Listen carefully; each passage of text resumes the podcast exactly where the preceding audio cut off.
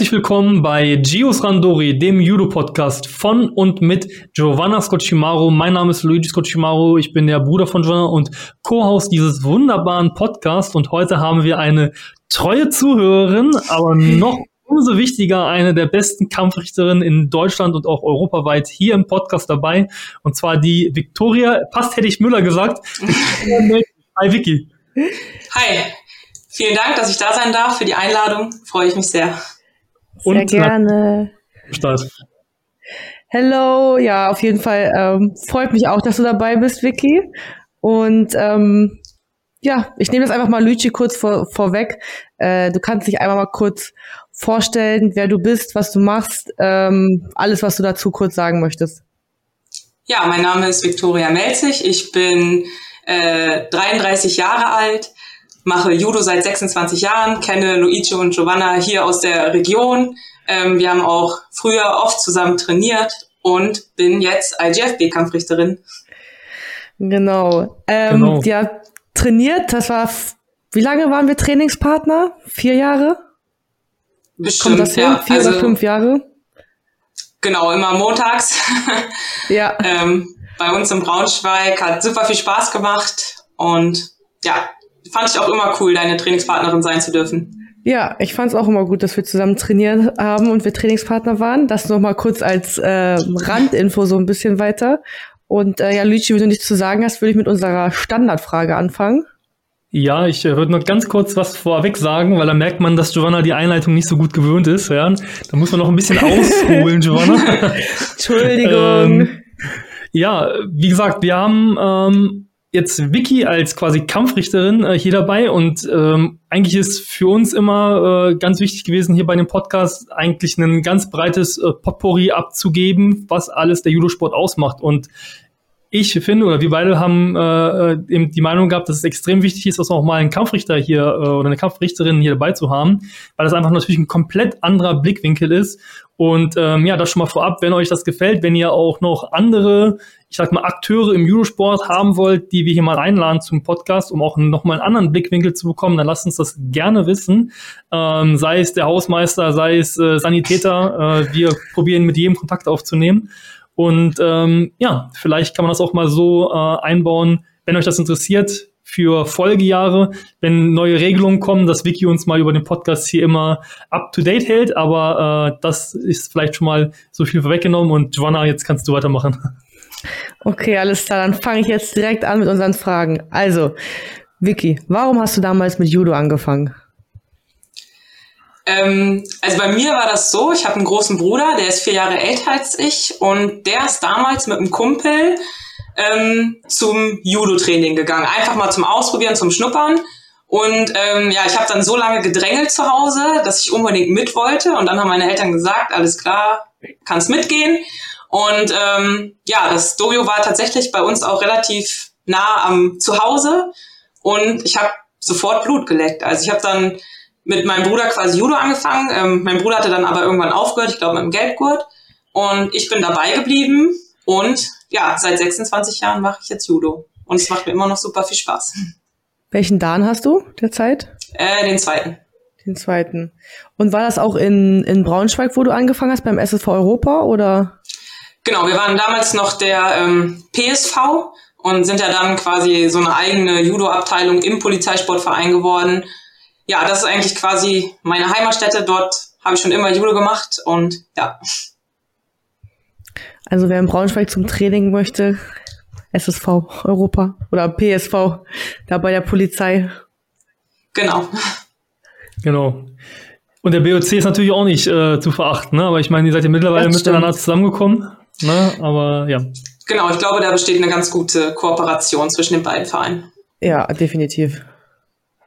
Wie häufig stehst du aktuell noch auf der Matte als äh, Kämpferin oder als äh, Trainingspartnerin quasi? Ähm, aktuell gar nicht. Das liegt daran, dass ich halt letztes Jahr im August Mama geworden bin und ähm, ja mich derzeit eigentlich viel auch in unserem Sohn kümmere und ähm, ja mal sehen. Also ich mache halt für mich selber Fitness, also ich gehe laufen, mache Workouts, aber zum Judo schaffe ich es ähm, derzeit noch nicht. Ja.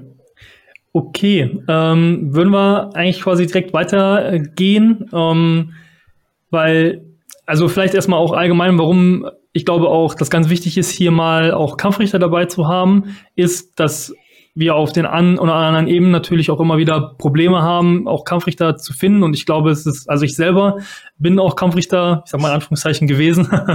ähm, und ich finde es extrem spannend. Ähm, und die Frage ist, äh, bevor du ja quasi dich dann wirklich umentschlossen hast, dann wirklich, ich sag mal, mehr in diese Kampfrichterschiene zu gehen.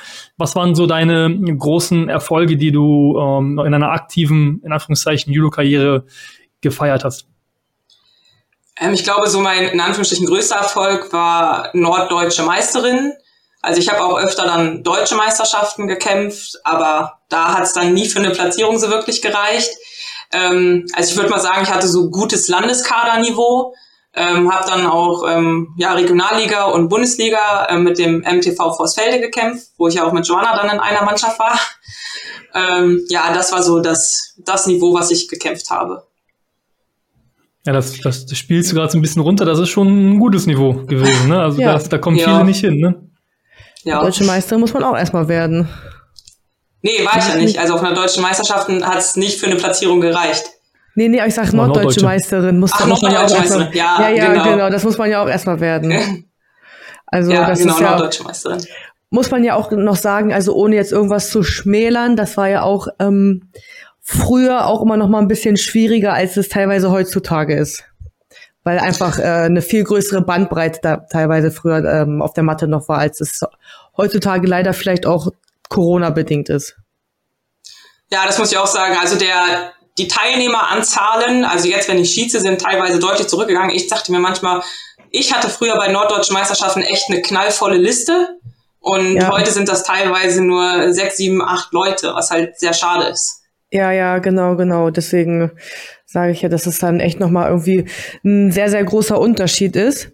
Ähm, warum hast du dich dann aber final entschieden, Kampfrichterin zu werden?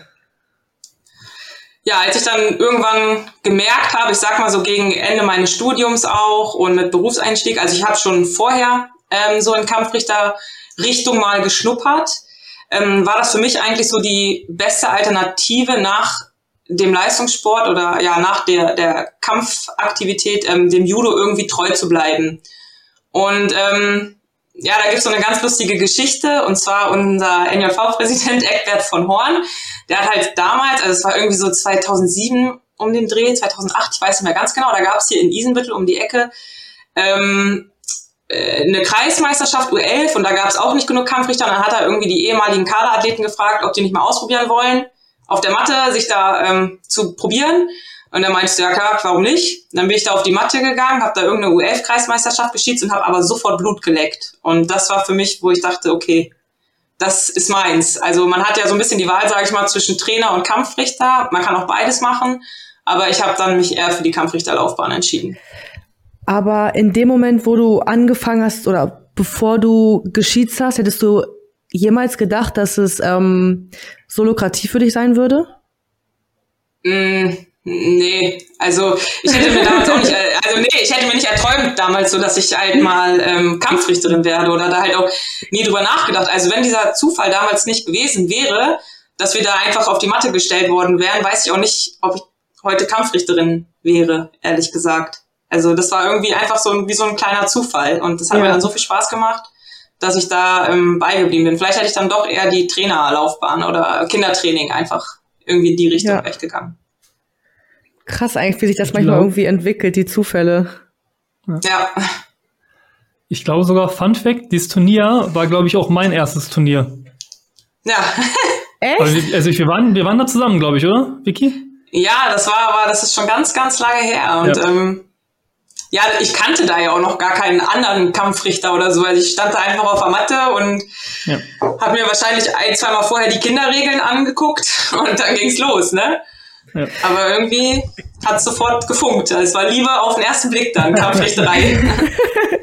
Apropos, wo wir jetzt gerade so beim Thema sind, wir haben ja kurz, bevor wir nochmal hier ein bisschen zusammen durchgesprochen haben, äh, willst du vielleicht nochmal die Werbung kurz machen für, für die Kampfrichter? Du hast ja gesagt, ihr sucht doch immer Hände ringend danach. Dann können wir jetzt das schon mal kurz ein bisschen Werbung, sage ich mal, platzieren. Ja.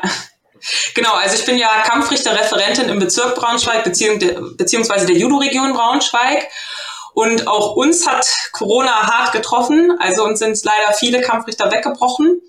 Und ähm, ja, wir wollen jetzt quasi, dieses Jahr geht's ja wieder richtig los hier bei uns im Bezirk. Wir suchen händeringend Nachwuchs und jeder, der Lust und Interesse hat, ähm, kann sich gerne bei mir melden. Also auf der Internetseite des Niedersächsischen Judoverbands findet man auch meine Kontaktdaten. Und äh, ja, jeder, der irgendwie Lust hat, mal zu schnuppern, ist herzlich eingeladen. Und falls ihr die Kontaktdaten auf der Homepage nicht findet, könnt ihr auch gerne uns schreiben und wir leiten den Kontakt einfach weiter. Genau. Genau so. Nur, dass wir es nicht vergessen, das wäre vielleicht auch nochmal ganz wichtig. Ja. ähm, ja, würden wir gleich zur, zur nächsten Frage übergehen. Ähm, du hast es in der Einleitung ja auch schon gesagt gehabt, dass du IGF-B-Kampfrichterin äh, bist mittlerweile und als du es damals geworden bist, warst du ja wirklich 29 Jahre alt, also wirklich, äh, ich würde mal sagen, extrem jung für, für diese Verhältnisse. Und was ich eigentlich immer auch an dir besonders auch wertgeschätzt habe und auch immer ein gutes Gefühl hatte, das dann auch zu sehen, wie du äh, geschiezt hast. Äh, was mir bei dem einen oder anderen manchmal ein bisschen fehlt, ist, dass du eben auch noch sehr aktiv selber Judo gemacht hast, äh, bis zu einer, äh, bis jetzt eben äh, die Geburt war und so und auch eben noch gekämpft hast. Das heißt, du warst richtig im Geschehen. Und ich bin der Meinung, ähm, das ist eigentlich auch immer so eine Sache, die auch sehr stark hilft, bei bestimmten Situationen, die dann auch vernünftig äh, wahrzunehmen und auch zu abstrahieren. Sei es jetzt zum Beispiel eine Bodensituation, wie lange muss ich sowas laufen lassen? Oder wie weit ist der gerade im Boden zum Beispiel was aus, äh, auszuarbeiten, wo dann eben ja an an oder anderen Stelle natürlich unterschiedlich auf welcher Ebene gerade du kämpfst, ja, vielleicht auch mal zu früh äh, abgepfiffen wird, sag ich mal. Aber wie sehr würdest du mal sagen, wie sehr hat es dir geholfen, dass du auch auf relativ hoher Ebene selber auch noch sehr lange aktiv gekämpft hast jetzt in deinem Kampfrichtertum?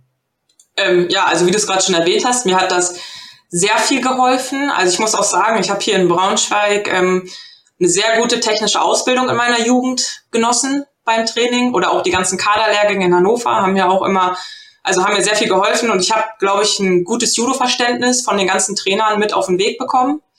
Und ja, das, das hat mir super viel geholfen. Also zum Beispiel, äh, wenn die Kämpfer im Stand kämpfen, man kann Bewegungen antizipieren, man weiß genau, wo gehen die jetzt hin, wo geht die Bewegung hin.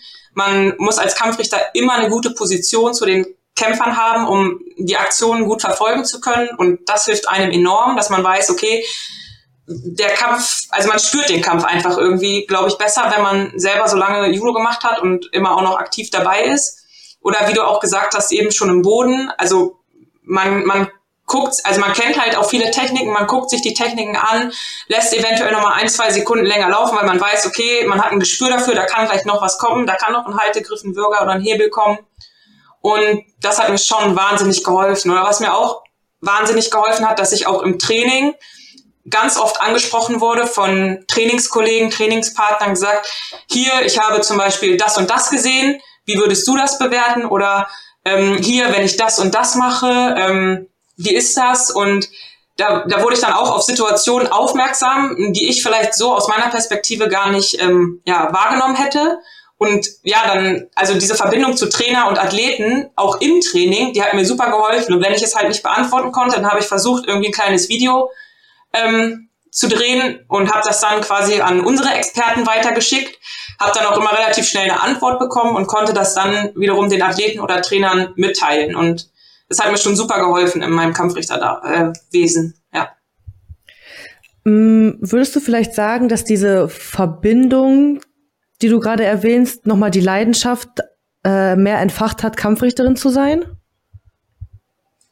Ja, auf jeden Fall. Also weil ja diese Zusammenarbeit, ähm, das ist ja dann auch wie so eine Art Gemeinschaft. Also wenn Trainer, Athleten und ähm, Kampfrichter miteinander, miteinander arbeiten. Also weil im Wettkampf wird man ja oft als der böse Kampfrichter wahrgenommen, so ungefähr, ja. ähm, auf den dann auch häufig geschimpft wird. Aber ähm, also mein Anliegen persönlich ist es dann aber auch, ähm, vielleicht eine Situation im Nachhinein, wenn sich die Gemüter wieder beruhigt haben, nochmal zu erklären, dass man nochmal miteinander spricht oder das dann auch, wenn man sich dann im Training sieht, nochmal miteinander bespricht und ähm, ja, also das hilft, hilft schon enorm. Ja, das glaube ich. Also ich, ich kann mich auch dran erinnern, wenn wir das öfters im Training gemacht haben oder wo du auch ähm, dieses Jahr, glaube ich, auch in, ha in Hannover warst und uns auch nochmal die Regeln erklärt hattest. Also das ist, ähm, bist du immer sehr aktiv dabei. Dieses Jahr, oder ich weiß nicht, Anfang oder Ende letzten Jahres. Letztes Jahr, letztes Jahr was. Okay. Aber es genau. ist halt für uns auch immer sehr, sehr hilfreich, vor allem wenn gerade die neuen Regeln auftauchen und wir da auch mal ein bisschen gänzlich überfordert sind. Ja, oder wie gesagt, dann ist es für mich natürlich auch spannend, das weiß ich noch, dann zeigt ihr mir als Athleten auch Situationen, wo ich dann auch erstmal stehe und denke, oh, ja, stimmt, kann passieren. Muss ich auch zwei, dreimal darüber nachdenken und das hilft. Ne? Also wenn mir das dann ja. nicht das erste Mal im Wettkampf passiert, sondern ich das vorher schon mal gesehen habe, dann ist es natürlich leichter, das dann umzusetzen im Wettkampf. Ja, das glaube ich. Ähm, genau, Lüch hat ja schon erwähnt, dass du mit 29 Jahren IGFB-Kampfrichterin geworden bist. Ähm, erklär uns einfach mal deinen kompletten Werdegang als Kampfrichterin. Also du hast vorhin schon erwähnt, erwähnt, wie es dazu gekommen ist, wie es gestartet hat, aber vielleicht kannst du da noch ein paar äh, Zwischenschritte irgendwie erwähnen, wo du überall Stops gemacht hast. Genau, also ich habe halt, ähm, ich glaube, das muss 2006, 2007 gewesen sein, so angefangen, sage ich mal, geschnuppert und ähm, ja, dann kommen dann auch erstmal so die ersten kleinen Lehrgänge dazu auf Kreis- und Bezirksebene. Also Kreisebene gab es bei uns damals noch. Und ähm, ja, dann habe ich 2008 meine erste Lizenz bekommen. Das war dann sozusagen die Bezirkslizenz. Das war auch verbunden äh, mit einem Lehrgang, mit einem kleinen schriftlichen Test und dann eben die praktische Prüfung. Das heißt, man schießt halt auf einer Bezirksmeisterschaft, wird beobachtet und ja, so ging es dann quasi von Lizenz zu Lizenz. Dann kommt dann die ähm, Landes B und die Landes A Lizenz. Das war dann, die Landes A hatte ich dann 2012.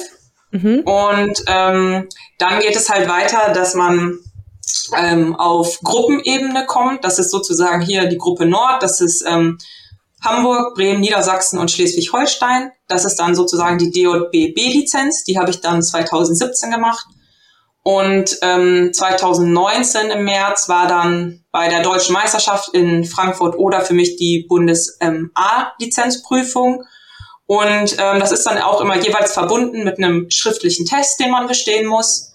Und dann eben jetzt für die DJBA-Lizenz zwei Tage schießen, also Samstag und Sonntag. Und dann ja, wird am Ende gesagt, ob man bestanden hat oder nicht.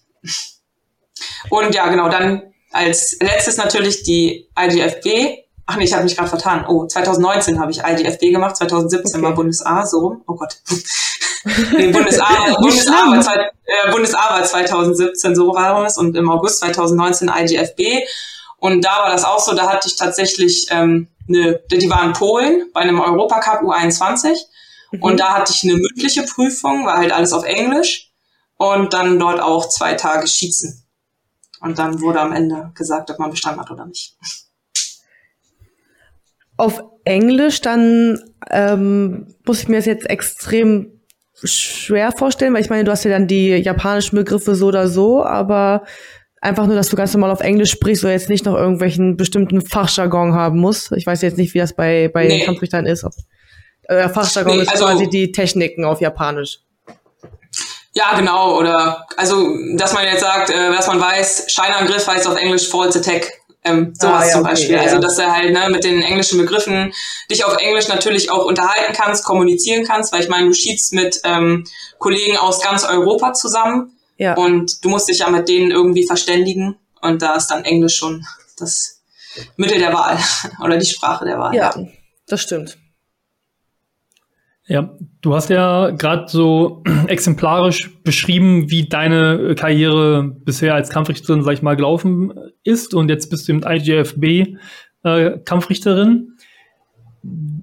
Also ich meine, das ist jetzt äh, relativ äh, plastisch dargestellt gewesen. Wie oder was müsste man dann noch machen, um tatsächlich auf so einer Olympiade zum Beispiel zu schießen? Ähm, was wäre dann so der der weitere Werdegang, ich meine, das lief bei dir jetzt schon echt sehr, sehr gut äh, und auch äh, sehr schnell, sag ich mal. Ähm, aber was wäre dann so noch der, die weitere Laufbahn und Karriere, um dann eben wirklich auf dieses absolute Top-Niveau, Olympiade, Weltmeisterschaften äh, zu kommen und da zu schießen?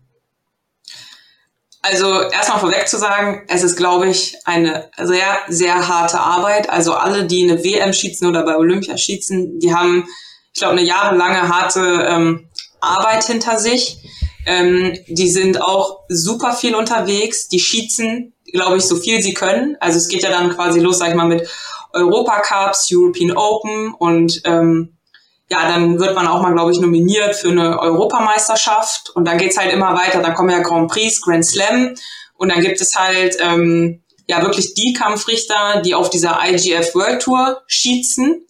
Und ähm, man muss, glaube ich, ähm, ja, also da muss einfach alles passen, damit man da hinkommt. Also die sind so viel unterwegs. Ich, ich kann gar nicht sagen, wie viel, aber ich schätze mal auch über 100 Tage teilweise, wie ihr ähm, Top-Athleten, die reisen ja zu einem Grand Slam auch rechtzeitig vorher an, haben dann meistens selber noch eine, ähm, ich sag mal, eine Einheit auf der Judomatte im Judogi, sprechen da Situationen durch, besuchen Lehrgänge im Jahr, schießen dann drei Tage, fahren wieder zurück oder eine WM, die dauert teilweise über eine Woche und da muss einfach so viel stimmen, also Job, Familie, ähm, du musst natürlich ähm, mit deiner Leistung, denke ich, hervorstechen, weil es gibt super viele Kampfrichter ja. auf ähm, Top-Niveau da oben und du musst einfach irgendwie rausstechen. Du musst zeigen, dass du es willst und ähm, ja, es ist halt, glaube ich, massiv harte Arbeit, die dahinter steckt.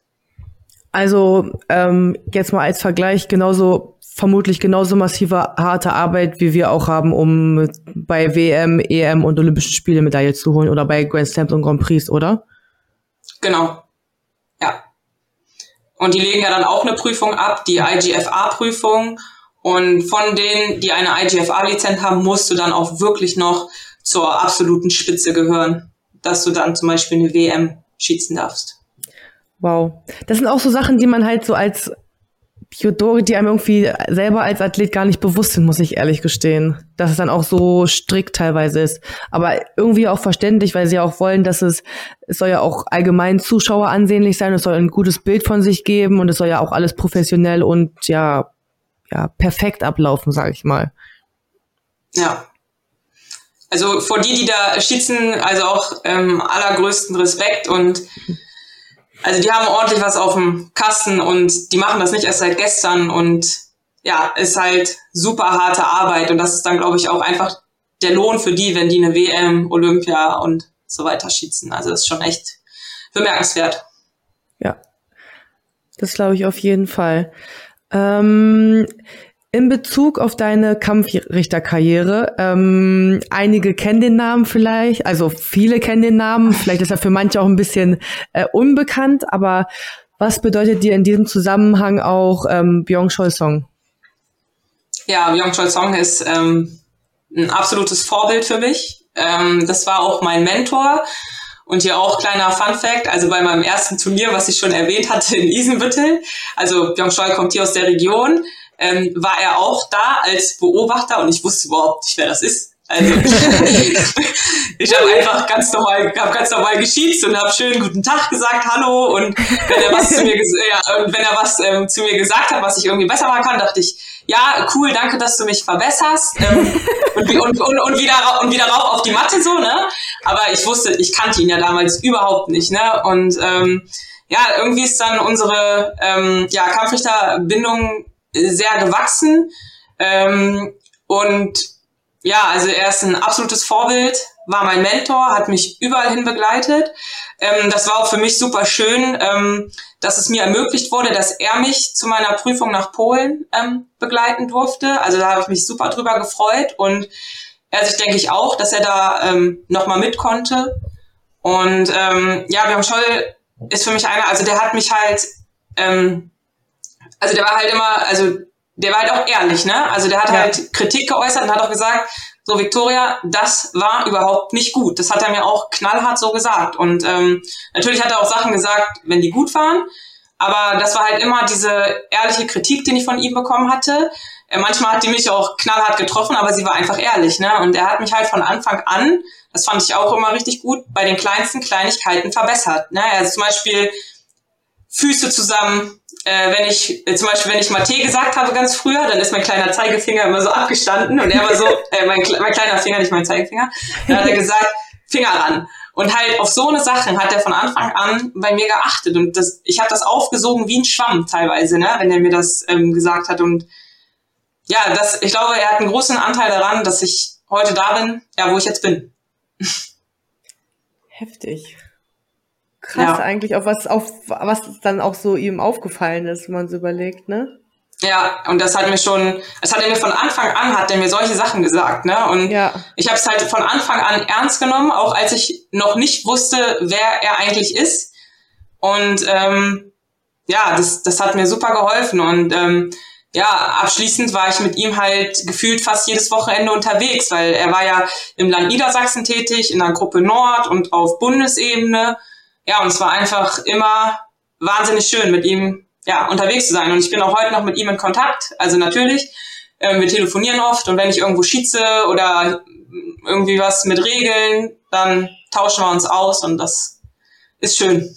Ja, ähm, super. Okay, dann kommen wir gleich zur nächsten Frage. Und zwar, du hast schon so ein bisschen angeschnitten, wie häufig so auf absolutem Top-Niveau die Leute äh, unterwegs sind und wie häufig ist das bei dir in einem normalen Jahr? Ich meine, du hast ja dann Corona miterlebt, wo das ein bisschen runtergefahren ist. Äh, und dann jetzt eben auch aufgrund der Geburt deines oder eures Sohnes ist es ja auch ein bisschen erstmal weniger und fängt ja jetzt erst wieder ein bisschen an. Aber in so einem komplett normalen Jahr, wie häufig bist du dann auf Turnier unterwegs oder wie viele Wochenenden in Anführungszeichen bindest du dir ans Bein? Und ähm, ja, wie gesagt, bei den absoluten Top-Kampfrichtern, äh, wenn du das so beziffern würdest, wie häufig ist das dann auch bei denen ungefähr? Also ich sag mal, bei mir vor Corona und vor der Geburt ähm, waren das teilweise echt an 25 bis 30 Wochenenden, wo ich unterwegs war. Wobei ich dazu sagen muss, es waren halt nicht immer komplette Wochenenden von Freitag bis Sonntag. Ähm, es war auch zum Beispiel nur mal in Anführungsstrichen eine Bundesliga, da bin ich ja nur den Samstag weg, fahr morgens hin, abends zurück. Mhm. Ähm, oder auch mal hier was in der Region, ne, wo ich dann als Referentin draußen bin oder als Beobachterin hier im Bezirk, war das vielleicht auch mal nur ein Sonntag. Aber dann gibt's natürlich auch ähm, ja, Meisterschaften, deutsche Meisterschaften. Da bin ich halt meistens Freitag nach der Arbeit direkt losgefahren und war dann erst Sonntagabends wieder zu Hause. Das war dann halt schon ganzes Wochenende. Oder eben ähm, für einen Europacup, da ist man dann Freitagmorgen, also ist man Freitagmorgen meistens irgendwo hingefahren, dann im Flieger, war dann nachmittags da und abends hatte man dann eben die Kampfrichterbesprechung, Samstag, Sonntag geschieht's und Montag wieder zurück. Also in Summe bin ich dann schon auf 25 bis 30 Wochenenden gekommen, wo dann irgendwas mit Kampfrichter, Kampfrichterei war. Und ähm, ja, so sah halt ein normales Jahr für mich aus. Aber ja, ist halt die Leidenschaft gewesen. Und ich denke mal, so ein IGF-Topkampfrichter, also ich kann es jetzt gar nicht beziffern, an wie viele Wochenenden die unterwegs sind, aber ähm, wenn du zur absoluten Weltspitze gehörst, sind das, denke ich mal, auf jeden Fall diese ganzen Grand Prix, Grand Slams, ähm, EM, WM, dann gegebenenfalls noch Olympia. Also die haben auch, glaube ich, äh, massig zu tun. Und dann wahrscheinlich auch noch irgendwelche Lehrgänge und Fortbildungen, wo die ähm, unterwegs sind. Und natürlich sind die wahrscheinlich auch nicht nur in der Welt unterwegs, sondern sind natürlich auch bei sich zu Hause im Verband dann auch nochmal in irgendeiner Art tätig, kann ich mir vorstellen. Ja, also die kommen auch schon auf sehr viele Tage im Jahr. Ähm, wie sieht das dann bei euch ungefähr mit der Aufwandsentschädigung aus, ähm, über die Turniere verteilt? Also ähm, kriegt ihr Geld für Fahrtkosten, für die Übernachtung und auch vor allem, dass ihr ja Kampfrichter seid an dem Tag, wenn man das so nennen darf? Ja, also wir bekommen natürlich ein Honorar. Ähm, das ist von, also das ist zum Beispiel unterschiedlich, ob jetzt zum Beispiel Bundesliga, eine deutsche Meisterschaft oder Bezirksmeisterschaft. Mhm. Ähm, wir bekommen natürlich auch die Fahrtkosten erstattet und wenn wir übernachten müssen, auch ähm, das Hotel natürlich. Also wir werden da schon äh, auch verpflegt. Ja. Dass wir da nicht ähm, auf dem Trockenen sitzen oder ja, wir haben auch ein Bett. Dass ihr nicht am Hunger, äh, am Hungertuch nagen müsst, richtig? Nee, genau. Und, und das auch für alle, die, die äh, zuhören. Also ich weiß noch, als ich angefangen habe, Kampfrichter zu sein, ich war so 13, 14 oder sowas bei meinen ersten Turnieren. Und äh, die kannten mich dann schon alle bei der bei der Mensa und wussten, ah, Luigi kommt. Also ich habe das immer sehr gerne gemacht äh, und vor allem so auf Bezirksebene, das sind echt, wenn ich hier gucke, Kremling war immer gut essen, äh, Vossfelde, Isenbüttel. Also an alle Eltern, die sich noch an mich erinnern können, ich bin groß geworden, dank euch. Ja, das war immer sehr, das war auf jeden Fall immer sehr witzig anzusehen, weil also bei uns ist es so, ne, die Kampfrichter kriegen auf Bezirksturnieren eine freie Verpflegung. Und Luigi kam dann immer in den Pausen mit Nudelsalat, Würstchen, Kuchen. Der hatte immer eine ordentliche Portion. Brötchen.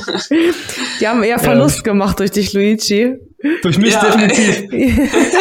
Bankrott gegangen, deswegen gibt es so einige Turniere nicht mehr. Oh. Ja. Gut, äh, gehen wir mal weiter, bevor ich mich hier um Kopf und Kragen rege.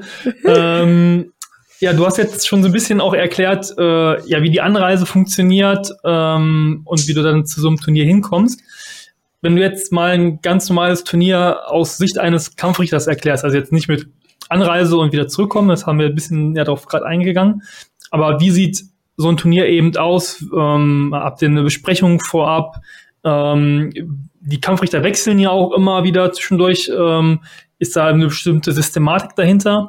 Und vor allem auch ähm, dann losgelöst von vielleicht auch einer Bundesliga oder sowas. Bei internationalen Turnieren ist es ja auch so, dass man ja dann auf nur wenigen Matten dann die Finalkämpfe äh, austrägt, sage ich mal. Und wie entscheidet sich dort, wer dann tatsächlich auch im Finale schießen darf? Ja, also ich wollte jetzt einfach mal ganz kurz ein Beispiel Deutsche Meisterschaft nehmen. Erstmal mhm. jetzt. Ähm, es ist halt so, ähm, ja, wir haben morgens in der Halle, haben wir ähm, vor den Wettkämpfen eine Kampfrichterbesprechung und ja, ich persönlich oder auch viele meiner Kollegen ähm, wir sind halt immer sehr rechtzeitig in der Halle. Also ich sag jetzt einfach mal, 9 Uhr ist die Kampfrichterbesprechung, dann mag ich es eigentlich immer so gerne viertel nach acht, halb neun da zu sein in der Halle. Vielleicht auch ähnlich wie ein Athlet, weil ich mich halt mit der Umgebung vertraut machen möchte.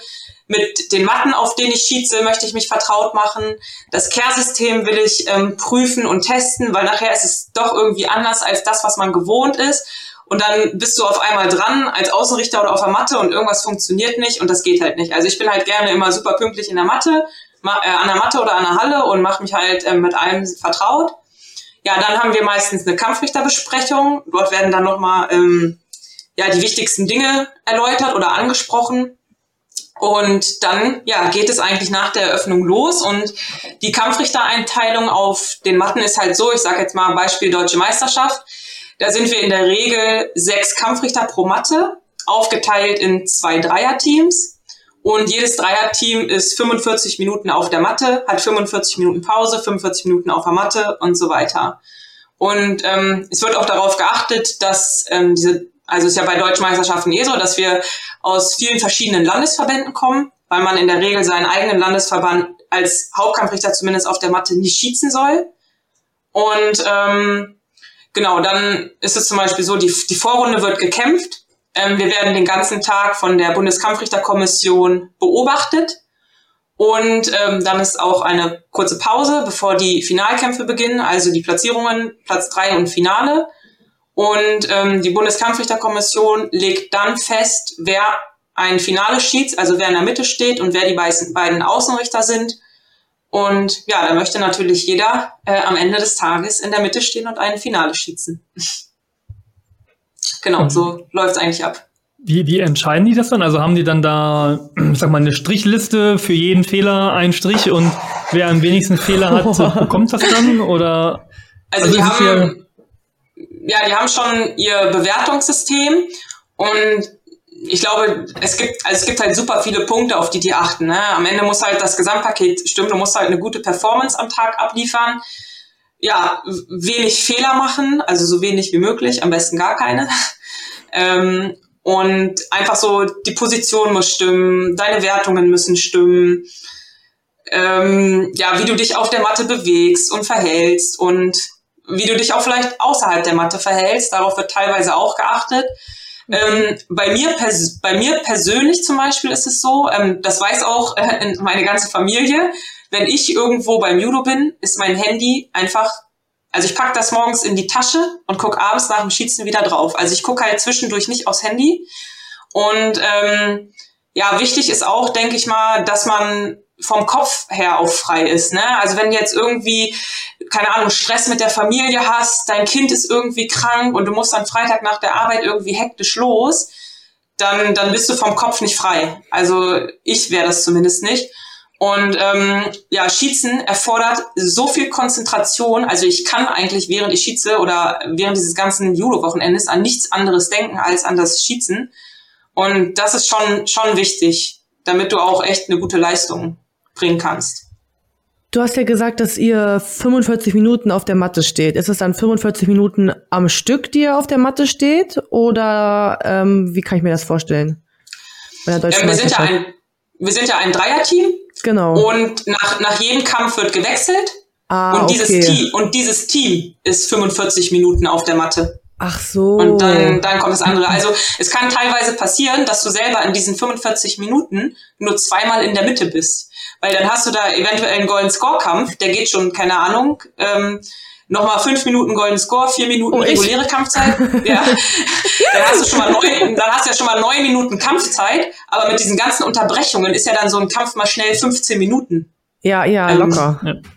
Genau, und ja, also wir wechseln dann als ganzes Team immer in 45 ja. Minuten. Okay, ich dachte gerade, weil ich dachte gerade, nee, das kann ja gar nicht sein, dass die 45 Minuten auf der Matte stehen. Nee. Die wechseln ja eigentlich immer nach jedem Kampf, weil, wie du halt sagst, wenn dadurch, dass er halt ja so konzentriert sein müsste und wären das wirklich 45 Minuten, dann wäre es ja super hardcore. Also dann wäre der am Ende des Tages einfach Matsch, wenn du 45 Minuten am Stück auf der Matte stehen müsstest, glaube ich. Genau, und beim Europacup ist es tatsächlich so, ähm, da weiß ich auch nicht, sind wir auch vielleicht sechs, sieben, acht Kampfrichter an der Matte. Aber da wird, ich glaube, das ist einfach ein Zufallscomputersystem, ähm, gelost, wer in der Mitte ist und wer am Rand sitzt. Natürlich nationneutral, also wenn ein deutscher Athlet kämpft, dann ist kein deutscher Kampfrichter auf der Matte und auch nicht draußen am Kehrsystem. Ja. Und ähm, da muss man mehr oder weniger immer bereit sein, weil du halt echt mehrere Kämpfe hintereinander haben kannst. Also natürlich nicht als ähm, Hauptkampfrichter in der Mitte, aber ich hatte es auch schon mal, dass ich dreimal hintereinander am Kehrsystem saß, dann hatte ich einen Kampf Pause und dann musste ich in die Mitte. Das wird dann halt ähm, vom, äh, vom Computersystem mehr oder weniger gelost, aber das wird auch mehr oder weniger so gelost, dass du am Ende des Tages, dass alle ungefähr gleich viele Kämpfe gehabt haben. Also zum Beispiel vor ein paar Jahren habe ich den ähm, Europacup in Berlin geschießt und da war es so, äh, da kämpfen ja natürlich auch super viele Deutsche. Ja. Und da saß ich gefühlt, also die erste Stunde saß ich nur rum. Weil natürlich, ne, wenn ein deutscher Athlet irgendwo kämpft, bist du halt nicht dran. Ja. Und ähm, andersrum war es mal so, da habe ich einen Europacup in Italien geschießt und da hatte ich irgendwie, keine Ahnung, gefühlt fünf, sechs, sieben Kämpfe in der Reihe. Natürlich nicht immer in der Mitte, aber dann kam ich von der Matte direkt als Außenkampfrichterin zweimal, dann wieder in die Mitte und da haben dann dort zum Beispiel die italienischen Kampfrichter erstmal eine Stunde draußen rumgesessen, weil halt super viele italienische Kämpfer und Kämpferinnen da waren. Ja. Ja. Heftig. Denkt man so auch dran. Aber ja, es natürlich soll ja natürlich auch neutral alles sein und keiner soll irgendwie einen Wettbewerbsvorteil kriegen, sage ich jetzt mal. Ja. Ja, und da muss man sich halt schon, ähm, also auf einer deutschen Meisterschaft mit 45 Minuten Pause, da weißt du, okay, du nutzt die Pause, isst was, gehst auf Toilette, trinkst was und gehst mal vielleicht an die frische Luft. Ja. Und ähm, ja, bei so einem Europacup, da musst du mehr oder weniger immer parat sein. Und wenn du da mal zwei, drei Kämpfe Luft hast, dann musst du die schnell nutzen, weil so ein Kampf kann ja dann doch auch mal nur zehn Sekunden dauern. Ja, weißt ja, du ja, vorher klar. nicht. Und ja. Ähm, ja, da musst du immer schnell parat sein wieder. Ja. Ja. Also Auch für alle, die, die, die zuhören, genau, super interessant zu wissen, äh, wie Jonah gerade schon gesagt hat.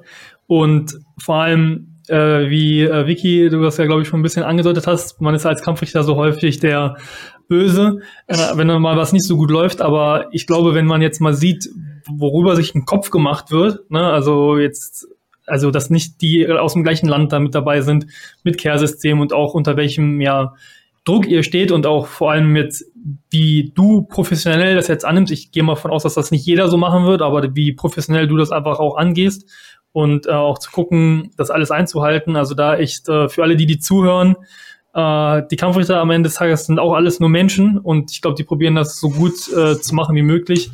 Und ähm, ja, also macht auch, seid auch selbst mal Kampfrichter und dann sieht man mal, wie schwer so eine Entscheidung häufig ist, dann auch in, im Eifer des Gefechts. Und ich glaube, da relativiert sich dann so das eine oder andere, wie sich auch ja teilweise gegenüber Kampfrichtern verhalten wird, weil also echt höchsten Respekt davor, was ihr da macht, Tag ein, Tag aus. Ja.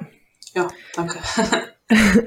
ähm, ja. Wie sehr hat sich ähm, aus deiner Sicht das Kampfrichtersein über die Jahre verändert? Also du hast ja schon erwähnt, äh, dass du das schon sehr, sehr, sehr, sehr lange machst. 2006 hattest du ja gesagt. Und ähm, wie hat sich das verändert, auch bezogen auf die Technik? Also es kann ja jetzt auch noch wie das Video im Nachhinein angeschaut werden oder auch allgemein, wie viele Gedanken sich jetzt gemacht werden. Vielleicht gab es dieses Care-System auch vorher noch gar nicht. Ähm, nimm uns da einfach mal mit. Genau, also das, das Judo, was ich jetzt miterleben durfte, sowohl als Kämpferin als auch als Kampfrichterin, hat sich über die Jahre ähm, sehr verändert, muss ich sagen.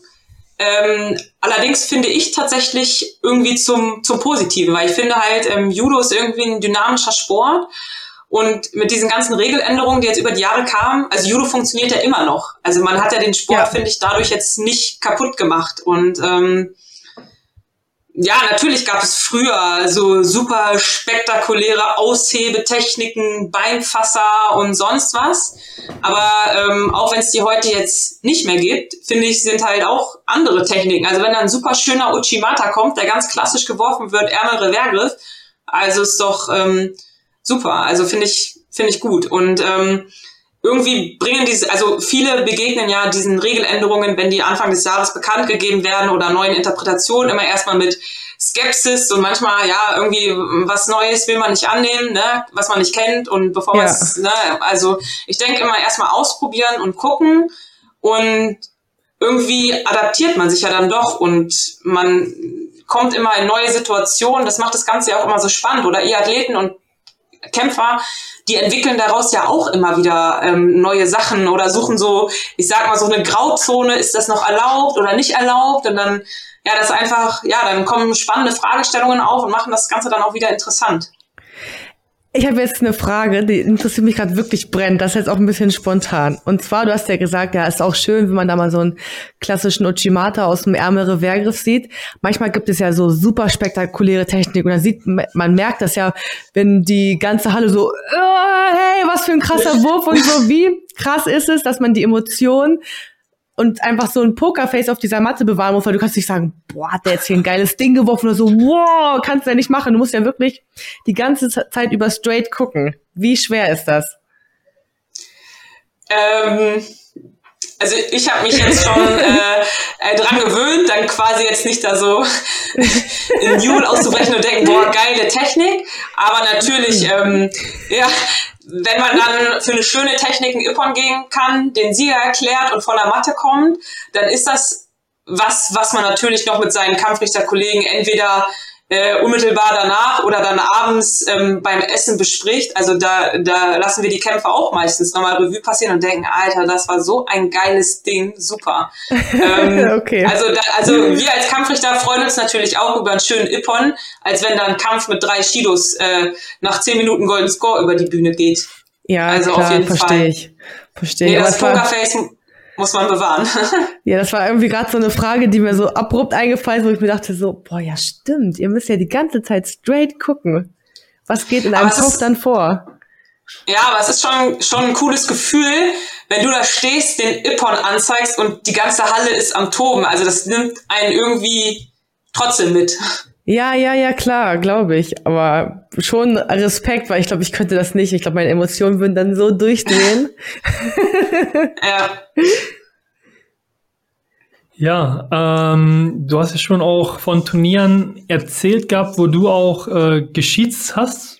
Was war bisher das größte Turnier oder vielleicht auch das wichtigste für dich persönlich, auf dem du geschiedst hast? Also ich sag mal, vom, vom Level her waren jetzt, ähm, ja, sind die Europacups im Moment für mich das größte, also das höchste Niveau, also U18, U21. Jetzt zum Beispiel in Berlin, Polen oder Italien.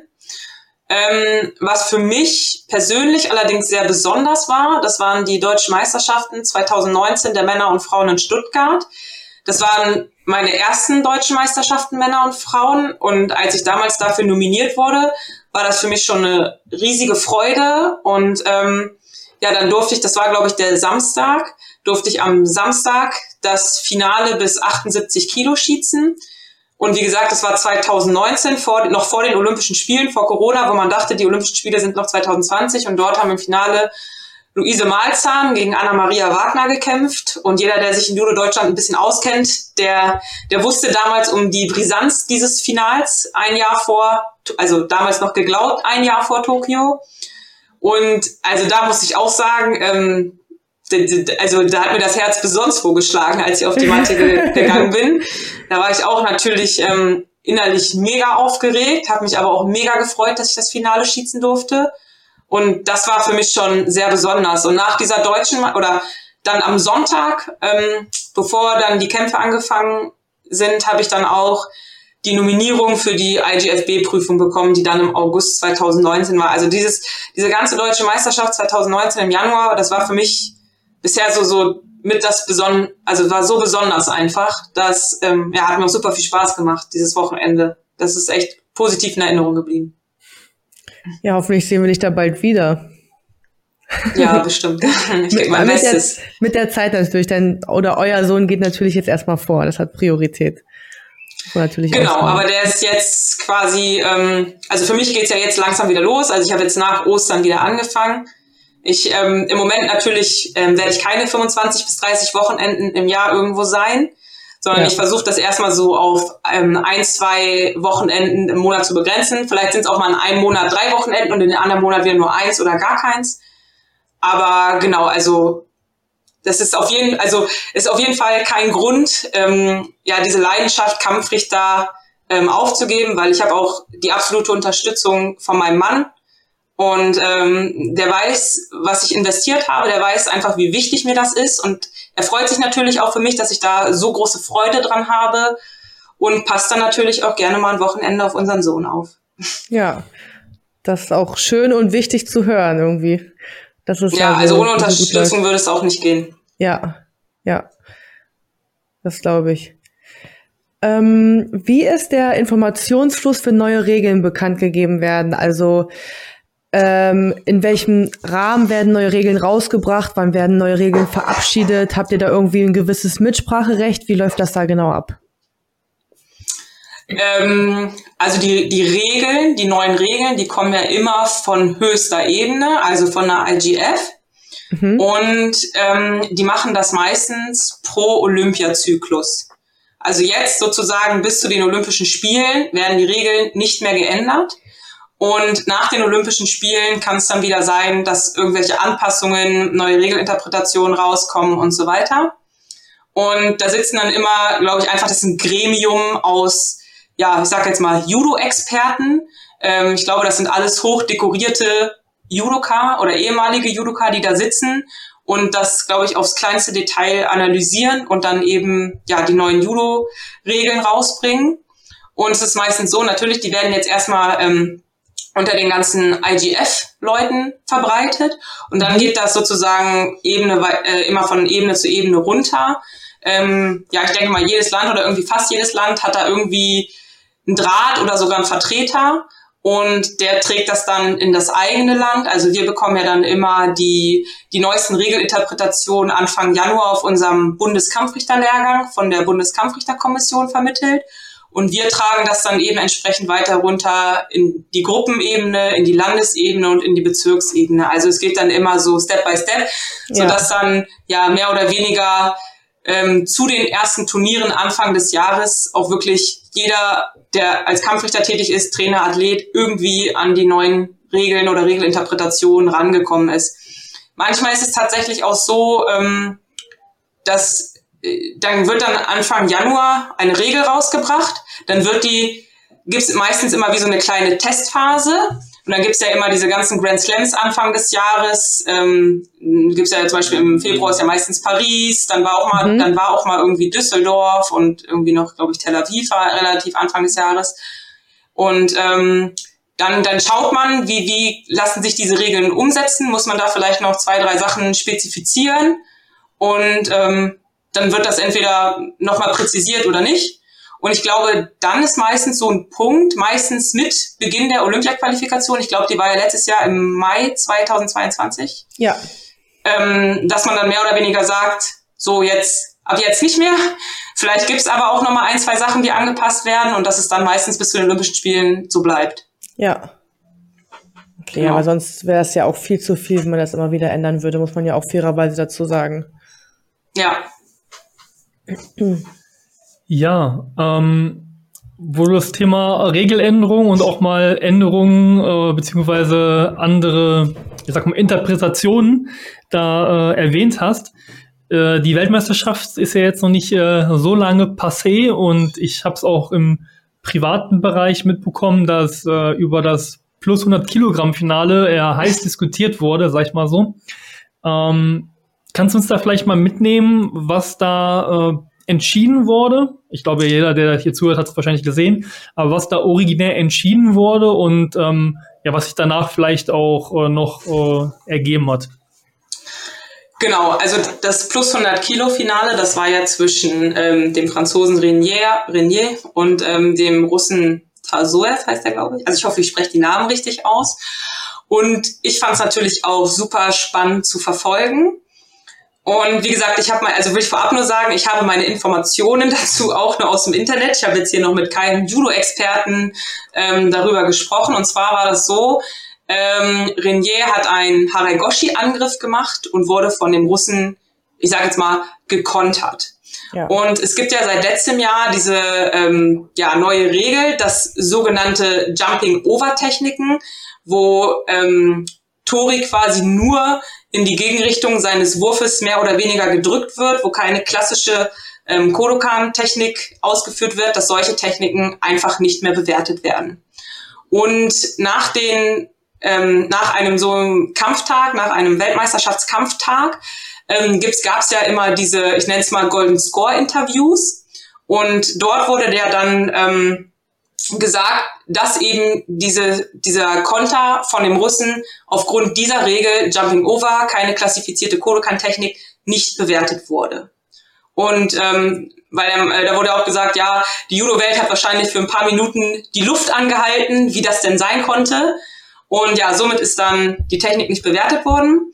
Und dann habe ich tatsächlich ähm, auf der Homepage der IGF dann gelesen, dass diese Situation wohl von Judo-Experten und der Kommission nochmal ähm, analysiert wurde und diese Techniken oder diese Technik, die da ausgeführt wurde, in Zukunft doch bewertet werden soll. Also dieser Konter. Ähm, genauere Hintergründe und wie es dann dazu gekommen ist, weiß ich nicht. Aber ähm, ja, war so ein kleines Hin und Her. Also am Tag des Kampfes wurde es nicht bewertet und jetzt im Nachhinein wurde sich, glaube ich, zutiefst dafür entschuldigt und dass solche Techniken in Zukunft bewertet werden wollen. Ich denke mal auch, dass das ist auch sowas, was wir jetzt in Deutschland unter uns Kampfrichtern vielleicht sogar auf dem nächsten Lehrgang dann auch nochmal besprechen werden, diskutieren mhm. werden, weil es einfach eine super spannende Situation ist und ja, ich bin auch gespannt, da nochmal irgendwie Meinungen zuzuhören. Ja, das glaube ich. Also als ich auch den Kampf gesehen habe, haben auch viele bei uns gesagt, ey, es müsste Vasari geben, Vasari. Und habe ich gesagt so, ja, aber laut den neuen Regeln kann es ja kein Vasari geben, außer der ähm, der Russe hätte halt aktiv sein Bein hintergestellt, man hätte gesehen, okay, es wäre irgendwie noch mal eine fußfähige Technik gewesen, dann wäre es ja wieder was anderes gewesen. Aber ja. ähm, ja, das ist manchmal ein bisschen, ähm, finde ich auch schwierig an dem Regelwerk, aber ähm, ich glaube, das ist eher ein anderes Thema. ja, also manche Sachen sind auch ähm, sehr komplex und ähm, schwierig. Das macht, das macht Judo halt auch aus. Ja. Und ähm, ja, solche Situationen sind dann immer echt gut so als Schulungsmaterial. Ne? Also wir machen ja dann auch auf Kampfrichterlehrgängen ähm, Videoschulungen. Da werden spannende Szenen aus ähm, verschiedenen Turnieren aller Art rausgeschnitten. Und ähm, ja, sowas dann einfach zu diskutieren und dann nochmal Meinungen zu hören, das, das hilft schon enorm weiter. Ja, das glaube ich. Ähm, ich gehe jetzt einfach mal straight weg von, von der WM und von, von diesem Finale. Ich glaube, das hast du, ähm, hast du sehr viel und sehr gut auch dazu gesagt. Ähm, trotzdem bleiben wir so ein bisschen noch bei dem Thema Regeländerungen. Und zwar ähm, würdest du sagen, dass solche Regeländerungen wie es darf nicht mehr abgebeugt gekämpft werden oder Beinfasser wurden weggenommen, ähm, man darf mit zwei Griffen lösen oder man darf den Gegner nicht so fest oder nicht so wegschieben. Ähm, würdest du sagen, dass es über die Jahre dadurch zu einem attraktiveren Judo gekommen ist? Oder meinst du, das hat mit den Regeln eigentlich gar nichts zu tun? Ähm, nee, also ich muss schon sagen, dass äh, das irgendwie auch ein attraktiveres oder vielleicht auch anderes Judo dann wieder hervorgerufen hat, als das Judo, mit dem ich quasi noch ganz von Anfang an ähm, groß geworden bin. Mhm. Also wie ich glaube ich schon mal gesagt hatte, diese spektakulären Beinfasser oder irgendwelche krassen Abtaucher, wo man den Gegner da halb in der Luft noch irgendwie ähm, ja, das sah halt spektakulär aus, aber ich glaube einfach so die Grundtendenz war immer dann mit diesen Regeländerungen auch zu diesem klassischen Kodokan-Judo wieder zurück. Und ich finde, das hat halt Judo nicht unattraktiv gemacht, sondern teilweise auch attraktiver. Ne? Man kämpft wieder aufrecht. Wie gesagt, schöner Uchimata aus diesem klassischen Ärmelreverse. Das geht alles, ne? Und auch mit diesen, mit diesen neuen Regeln. Und Judo ist halt ein dynamischer Sport und entwickelt sich halt stetig weiter. Und ja, das macht es halt immer wieder spannend und ist vielseitig einfach. Und ja, und stellt einen auch als Kampfrichter immer wieder vor neue Herausforderungen. Genau wie ein Kämpfer. Ja, ja, und ich glaube, es ist auch immer gut, wenn man immer wieder ein bisschen neue Anreize und neue Herausforderungen kriegt. Ja. Ja, also ich kann auch nur sagen, also wenn ich jetzt zurückgucke, also sehr viele Änderungen sind auch, sag ich mal, in, in, in meiner Zeit gekommen und auch in der Zeit, wo Joanna gekämpft hat.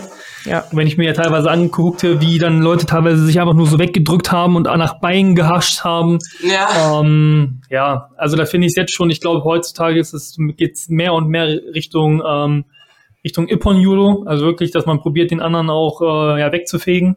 Ähm, im wahrsten Sinne des Wortes und auch was ich ja auch gut finde mittlerweile, dass wenn man sieht, da ist jetzt irgendjemand im Kampf, auch wenn das manchmal schwierig ist, das genau zu abstrahieren, wann ist jetzt der richtige Moment, aber zu sehen, wenn einer jetzt überhaupt kein äh, Judo zeigen will, sondern nur eben da negatives Judo bringt, dass man den dann auch schnell hoch äh, ja, äh, bestraft, in Anführungszeichen, dass dann auch, äh, dass es dann auch weitergehen kann, so, ne? Weil es soll wirklich eben aktives werden. Und ich finde, ich persönlich kann dir da auch nur recht geben. Also ich finde das wirklich, äh, es ist ähm, ein schöneres Judo geworden aus meiner persönlichen Sicht zumindest.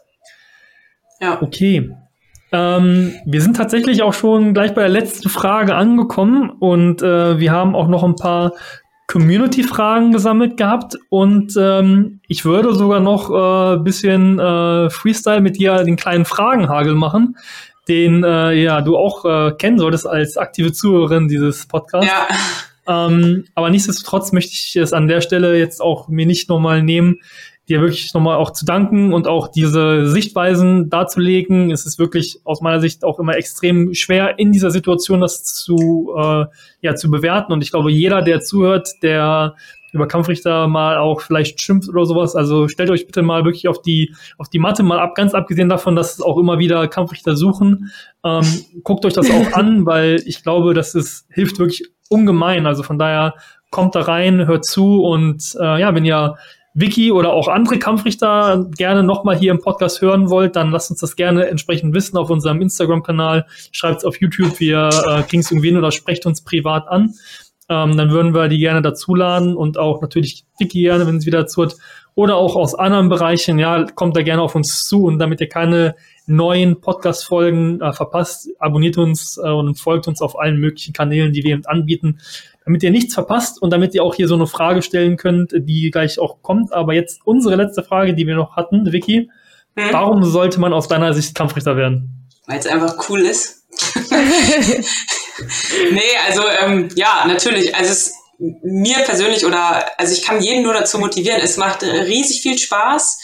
Ähm, jeder Kampf ist anders. Jeder Kampf ist eine ähm, neue Herausforderung man ist eine Gemeinschaft, man schließt äh, Freundschaften, man freut sich auf die Leute, die ähm, endlich mal wiederzusehen. Es ist vielleicht ein Weg, um dem ähm, Judo-Sport treu zu bleiben, wenn man jetzt nicht mehr als aktiver Kämpfer tätig sein möchte. Ähm, vielleicht Trainer sein auch nicht so das Ding ist. Und ähm, ja, es hat einfach irgendwie einen gewissen Reiz und einen gewissen so Spirit. Also ich kann das irgendwie gar nicht anders sagen. Und wenn man sich dann wirklich ja von Turnier zu Turnier hocharbeiten kann und dann irgendwie am Ende des Tages dann für eine deutsche Meisterschaft oder auch für ein Bundesliga-Finale oder sonst was nominiert wird, das ist dann einfach irgendwie so die die Belohnung für all für alles und ähm, ja, es ist einfach irgendwie ja Judo ist halt der schönste Sport der Welt und äh, da ja. irgendwie teilhaben zu dürfen, das ist schon ähm, super oder dann noch mal irgendwie Top-Athleten schießen zu dürfen. Also es ist halt echt, passiert ja auch bei der Bundesliga. Da haben ja Mannschaften auch wirklich internationale Top-Athleten dabei und ja, wenn man da mal so einen Kampf schießen darf, das ist, das ist super. Also geht einem das Herz auf. Natürlich auch nicht nur Top-Athleten, aber das ist dann so wirklich das i-Tüpfelchen, ne? Auch, also was ich auch immer mit auf den Weg bekommen habe, es ist egal ob man eine Bezirksmeisterschaft, eine Landesliga oder eine deutsche Meisterschaft schießt, ne? man, man muss halt auch immer 100 Prozent geben, immer voll konzentriert dabei sein und darf halt nichts auf die leichte Schulter nehmen und ja, der Spaß steht aber auch immer dabei an, vorder an vorderster Stelle und ja, einfach die Gemeinschaft und das Miteinander. Also das ist auch so, so ein, so ein Kampfrichterabend nach einem Turnier oder auf dem Lehrgang ist halt super cool. Ja, ist ja auch irgendwie das auch mal aus der Perspektive also schön zu hören und dass es auch ähm, ja, so wie ich das jetzt raushöre, auch irgendwie allen Spaß macht und jeder da seine Leidenschaft reinsteckt. Ähm, echt guter Input und wirklich auch mal gut zu hören, weil man, wie dort auch, was auch Lüci auch nochmal vorhin erwähnt hat, man denkt von den Kampfrichtern wirklich immer als die Bösen, aber am Ende des Tages können sie ja eigentlich auch nichts dafür, wie wir ja auch eigentlich alles schon das erwähnt hatten. Ja, und unser oberstes Ziel ist ja auch in Anführung, also oder muss es sein, dass wir neutral sind und dass der richtige Kämpfer als Sieger die Matte verlässt. Ja. Genau. Das muss halt so das oberste Ziel sein. Ja. Ja, auf jeden Fall. Also echt wirklich vielen Dank für den Einblick und ich glaube, dass wenn man jetzt nicht bekommen hat, dass du da voll, äh, dass das deine ja, Profession, sage ich mal in Anführungszeichen ist oder dein Hobby und du darin voll aufgehst und äh, ja vollkommen zurecht, glaube ich, in der Position bist als Kampfrichterin, wo du bist. Also ja, äh, wie gesagt, guckt rein. Ähm, ich persönlich kann auch für mich sagen, ich habe mich damals dazu entschlossen, auch einfach um zurückzugehen, weil wir müssen uns auch immer vorstellen, ähm, wenn es keine Kampfrichter geben würde, dann können wir nicht kämpfen. So, ne? Und ja. äh, für mich, ich habe es dann auf kleinen Ebenen auch nur eigentlich nur gemacht. Also auch da, egal auf welcher Ebene ihr unterwegs seid, ähm, wir brauchen sowieso nicht nur im Judo, sondern auch gesamtgesellschaftlich immer das Ehrenamt und äh, guckt da auf jeden Fall rein und äh, ja, ja, wie man im Amerikanischen so schön sagt, paying back, ja, also dass man eben das, was man selbst äh, genossen hat, dass das dann auch wieder zurückgibt. Ne? Okay, ähm, ja, jetzt kommen wir auch so langsam aber sicher, wie gesagt, zu den Q&As und auch da, wie gesagt, nochmal, ja, könnt ihr nur verfolgen, wenn ihr äh, den Instagram-Kanal abonniert habt, also von daher macht das unbedingt. Ähm, Danke für die zahlreichen Frage, Fragen übrigens kurz, sorry Luigi ja. für die Unterbrechung. Nee, sehr, sehr wichtig, die Unterbrechung, genau, vielen, vielen Dank. Ähm, starten wir gleich mit der ersten Frage, und zwar, wie oft kommen unmoralische Angebote? Und damit ist hoffentlich nicht OnlyFans gemeint ähm, ja, habe ich jetzt eigentlich noch gar nicht erhalten. Ist auch gut so. ab wann kann man Kampfrichter werden? Also ab welchen, welchen Gurt muss man haben oder wie alt muss man dafür sein? Also bei uns im Bezirk ist es so, ähm, dritter Q, also Grüngurt, wäre wär schon gut. Nein, also ist so Vorschrift und so, ich sag mal so mit 15, 16 kann man anfangen, also anfangen und dann so mit 16 die erste Prüfung machen. Bei uns im Bezirk. Okay. Ähm, die nächste Frage probiere ich mal ein bisschen zusammenzufassen. Ähm, und zwar passiert es ja auch ab und zu, vor allem wenn man ältere Gegner oder ältere Kämpfer hat, wo man schießt, dass man dann zum Beispiel irgendwie, jemand wird abgewürgt, zum Beispiel. Ähm, und wie ist dann genau die rechtliche Lage, sag ich mal? Also es wird jetzt hier, sag ich mal, ein bisschen in der Frage darauf hingewiesen, ob, wenn man dann den in Anführungszeichen dort liegen lässt, ob das nicht unterlassene Hilfeleistung wäre. Wie ist das genau geregelt?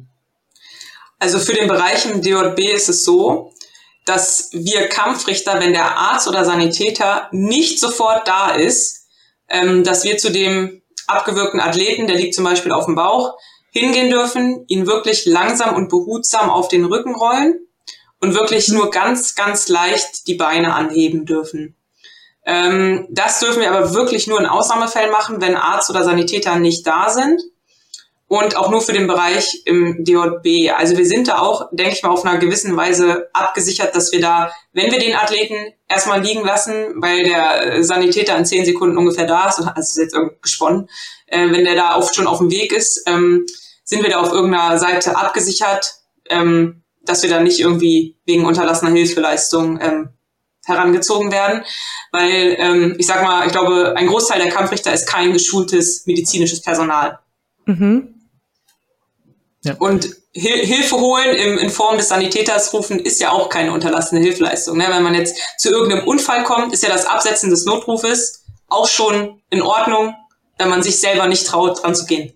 Ja. Ja, das stimmt. Genau. Also finde ich ein guter Punkt, dass du das gesagt hast, eben, äh, Wir machen dann immer was so mit äh, Halbwissen, äh, ne? auch äh, im Trainingsbetrieb oder sowas. Ne? Äh, muss man ja. aber auf jeden Fall auch aufpassen, dass man das nicht, die Situation vielleicht sogar verschlimmert. Das kann auch passieren. Ne? Genau. Ähm, wie kommt es, dass seit kurzem Headdiving so stark, ja, ich sag mal, bestraft wird und wie ist deine persönliche Meinung dazu? Genau, für dieses ähm, ja, Headdiving oder auch Aufsetzen oder ich sag mal Aufsetzen und Benutzen des Kopfes für einen Wurf wird ja sofort mit Hansukomaka bestraft. Ähm, ja, die Regel ist schon relativ streng und das passiert auch teilweise relativ schnell. Aber es ist dahingehend gut, dass ähm, viele junge Kämpfer oder junge Judoka sich ihre Top-Athleten jetzt zum Beispiel bei einer WM anschauen und denen natürlich nacheifern. Und äh, gerade bei nicht austrainierten jungen Judoka ist natürlich die Verletzungsgefahr für den Nacken, die Wirbelsäule enorm. Und das soll damit unterbunden werden. Also die eifern ihren Vorbildern nach und es soll dann gar keinen Fall passieren, dass sich da irgendwer, jetzt sage ich mal, egal ob Kind oder Erwachsen, damit dadurch verletzt. Ja. Ähm, welche Maßnahmen braucht es, damit strittige Entscheidungen für alle nachvollziehbarer werden? Also für Fans, für ja, Trainer, Trainer Sportler. Ähm, also ich verstehe die Frage jetzt so, vielleicht so im Sinne von, dass man danach nochmal in Anführungsstrichen Aufklärungsarbeit äh, leistet. Also so in ganz Ausnahmefällen, wenn sich die Gemüter, sage ich jetzt mal, nicht beruhigen lassen, ähm, wird den Trainern und Athleten die Situation auch nochmal erklärt. Und also jetzt in, in, wirklichen Ausnahmefällen wird dann die Situation auch nochmal auf dem Care-System kurz gezeigt, weil also ihr müsst halt wissen, ähm, die, eine Meisterschaft läuft natürlich weiter. Und wir können jetzt äh, auf Mathe 1 sozusagen die, äh, das Turnier nicht eine halbe Stunde unterbrechen, damit ähm, der Trainer oder Athlet sich seine Situation dann nochmal auf dem Care-System angucken kann. Ähm, das geht dann wirklich nur in absoluten Ausnahmefällen, aber ja, man versucht dann doch, dass dann nochmal, wenn sich alle beruhigt haben, sachlich zu erläutern und in den meisten Fällen kommt dann auch wirklich die Einsicht. Oder bei uns ist es auch so, wir haben ja zwei Care-Systeme laufen, also eins, also aus zwei Perspektiven. Und manchmal sieht es wirklich vielleicht von Trainerseite so aus, keine Wertung und dann gucken die bei uns im Care-System, wir haben noch die Perspektive von der anderen Seite und dann sagen die, okay, hab nichts gesagt, Wasabi ist richtig und gehen. Ah. Also das passiert auch oft. Das passiert dann auch relativ okay. oft. Ne? Also es ist halt manchmal wirklich auch eine Frage der Perspektive. Ja. Gut zu wissen, ja, aber auch, dass es auch häufig äh, Einsicht gibt. Ja. Ja, aber das ist auch äh, schön äh, zu wissen und auch nochmal diesen Punkt erwähnt zu haben, wie schwer wirklich dieses Kampfrichterwesen ist, eben wenn man wirklich jetzt steht und hat zum Beispiel die Vorderseite von den äh, Kämpfern, dann kann man immer nicht genau sagen, ist das jetzt schon, ist er auf der Seite für einen Vasari oder nicht. Aber wenn man eben hinten drum steht, und das macht es eben auch so extrem schwer, wie du auch schon gesagt hast, die richtige Stellung äh, auf der Matte eben einzunehmen. Und manche Sachen kann man einfach in der Schnelle auch gar nicht, gar nicht wahrnehmen. Und dafür ist es echt gut, dass es dieses Care-System gibt. Ja. ja. Gut, ähm, fällt es dir leicht, immer unbefangen zu bleiben? Liebe Grüße an die Fragestellerin übrigens. Ja. ähm, ja, also ich sag mal, das ist ja ähm, meine Aufgabe tatsächlich, unbefangen zu bleiben. Ja, neutral, unbefangen. Und man geht ja der Sache aus, aus dem Weg, indem man, also natürlich auch, wenn ich jetzt mal wen aus meinem eigenen Verein schießen müsste oder aus meinem eigenen Landesverband, was man aber in der Regel vermeidet, damit da eben kein Gemauschel irgendwo aufkommt. Doch man ist neutral, man muss es auch sein. Ähm, wie stark mischen sich Eltern bei Turnieren ihrer Kinder in die Entscheidung der Kampfrichter ein? Boah, also das ist wirklich sehr, sehr unterschiedlich. Ähm, es gibt natürlich so Spezies, wo die Eltern leider manchmal ehrgeiziger sind als ihre Kinder. Und ähm, was ich überhaupt nicht mag, ist, wenn die Eltern mit ihren Handyvideos ankommen. Weil das ist natürlich auch meistens nur eine Perspektive. Und oftmals ähm, haben die Eltern, also wenn das jetzt nicht gerade Vollblut-Judoka sind, auch nur ein gefährliches Halbwissen von irgendwelchen Regeln und bei Kindern nochmal besonders, weil die haben ja nochmal extra Regeln. Und ähm, das passiert leider schon sehr oft. Also es ist wirklich manch, also manches Turnier, da habe ich da zehn Eltern, äh, beim anderen Turnieren hat man da nur einen Elternteil.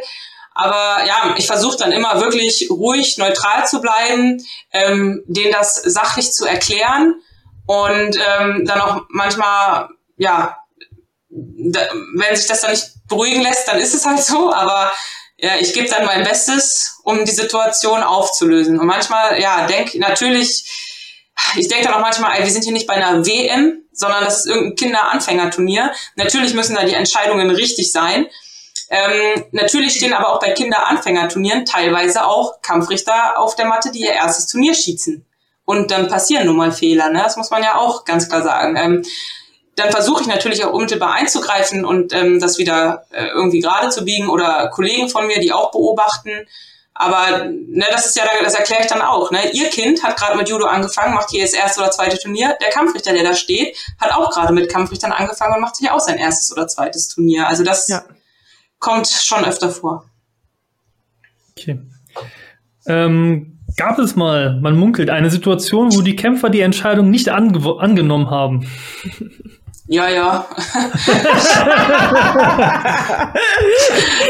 äh, ja, äh, gab's in jedem Fall, aber naja, erklärst du trotzdem den Sieger und bleibst Pokerface und ich hatte auch, ich hatte auch schon mal einen Kämpfer, der hat sich dann da einfach hingesetzt.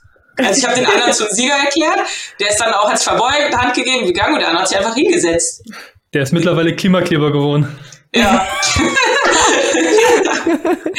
ja, also irg irgendwann gehen die dann schon, aber dann, also weiß ich halt auch nicht, dann sitzt der da. Ja. ja. Ich, da habe ich auch einen, das habe ich auch schon mal erlebt. Ja. Keine, ja. Polit keine politischen Meinungen, bitte, okay? ja, nee, nee. Das werden wir gesperrt.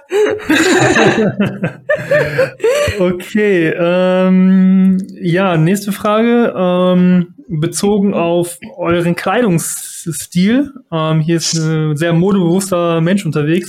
Ist die Kleidung der Kampfrichter nicht aus der Mode? Ich würde sagen, die ist zeitlos.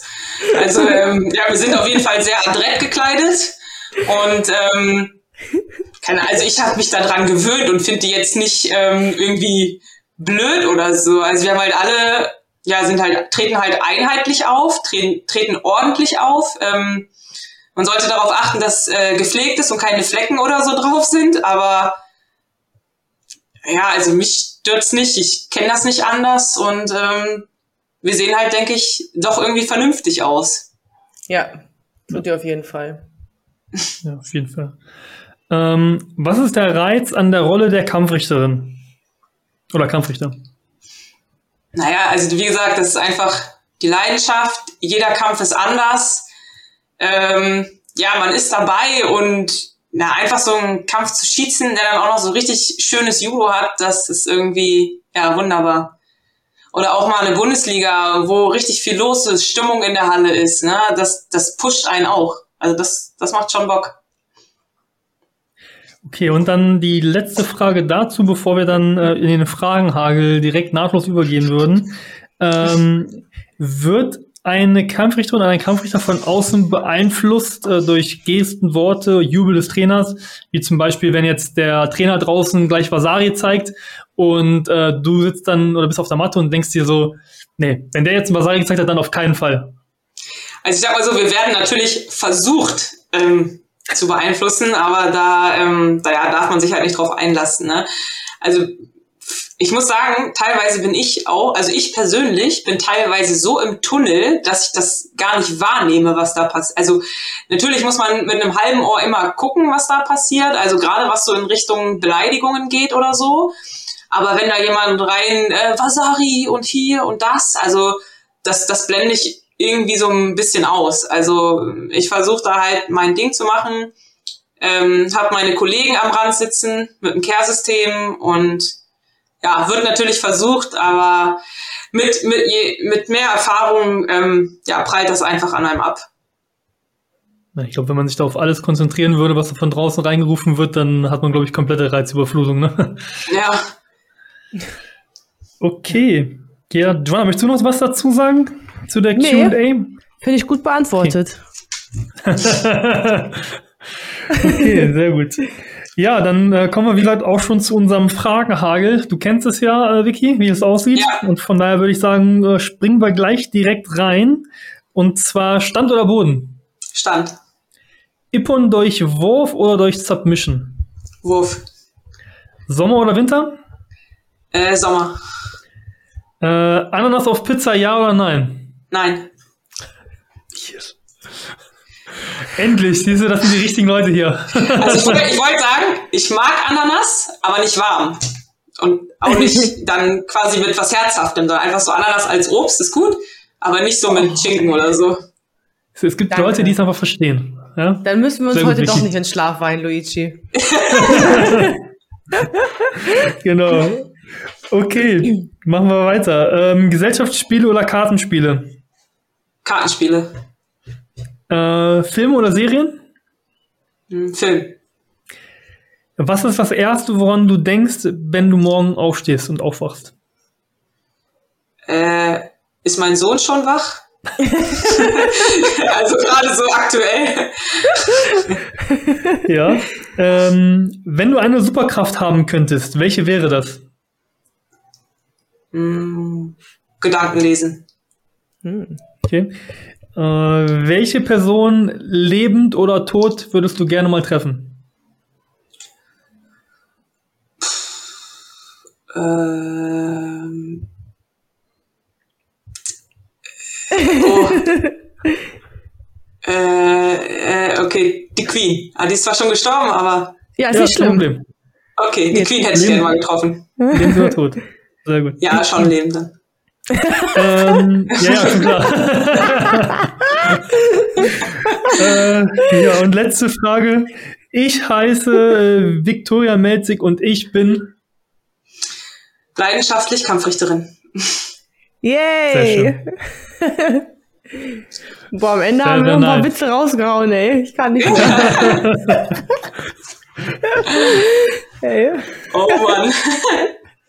Ja, sehr gut. Ähm, also wie gesagt, hier bleibt jetzt eigentlich nur noch abschließend hier auch zu äh, übrig, uns nochmal wirklich bei dir zu bedanken. Also ich glaube, wenn das jemand super transportieren konnte, wie cool es ist, Kampfrichter zu sein, dann du und mit absolutem Recht. Und wie gesagt, jeder, der Interesse hat, guckt bei euch in dem Bezirk, im äh, Land, dass man da irgendwie drauf zugeht. Wer hier in Niedersachsen zuhört, auch gerne äh, über die NJV-Seiten. Und ich kann es auch persönlich nur sagen, es ist wirklich eine extrem coole Erfahrung, äh, da zu schießen und man hat einen ganz anderen Blickwinkel wiederum aufs ganze Thema. Und wie gesagt, dir, Vicky, auch nochmal echt vielen, vielen Dank und natürlich auch in der Kampfrichterkarriere weiterhin größten Erfolg, den du dir vorstellen äh, kannst. Und äh, für alle die, die, wie gesagt, zuhören, ja, abonniert gerne wieder alle unsere Kanäle, ich habe schon gesagt gehabt, damit ihr eben auch so Umfragen, Q&As nicht verpasst, damit ihr uns auch sagen könnt, wen ihr vielleicht gerne auch mal hören wollt. Ähm, nennt uns gerne weitere Kampfrichter oder ob wir noch mal eine Folge bei neuen Regeländerungen mit Wiki aufnehmen sollen. Ja, oder andere äh, ja, Teilnehmer im Judo-Spektrum äh, mit einladen sollen. Lasst uns gerne wissen. Wir wollen einfach ja, den Judo-Sport so breit wie möglich abbilden und äh, zeigen, wie cool es ist, äh, Judo zu machen und was wie facettenreich das auch ist. Und ja, bevor äh, du dann, Vicky, uns das letzte Wort geben kannst, äh, übergebe ich nochmal an Giovanna. Ähm, ja, Vicky, auf jeden Fall vielen, vielen Dank, dass du äh, hier dich von uns hast breitschlagen lassen, das, das Interview über dich ergehen zu lassen, äh, hat mich auf jeden Fall sehr, sehr, sehr gefreut und hat mir auch sehr, sehr viel Spaß gemacht. Und ja, ich würde es cool finden, wenn wir dich nochmal einladen könnten und äh, irgendwie Updates kriegen oder so. Wäre schon cool. Danke auf jeden Fall. Ja, klar, sehr gerne. Ähm, vielen Dank auch euch beiden. Mir hat es ähm, super viel Spaß gemacht. Und ja, ich hoffe, dass ich ähm, ja durch diese Folge auch ein bisschen die Facetten ähm, des Kampfrichterwesens beschreiben und darlegen konnte. Und ja, dass sich vielleicht einige finden, die auch jetzt Kampfrichter werden möchten. Das wäre cool. Davon bin ich überzeugt. Davon bin ich überzeugt. Ja.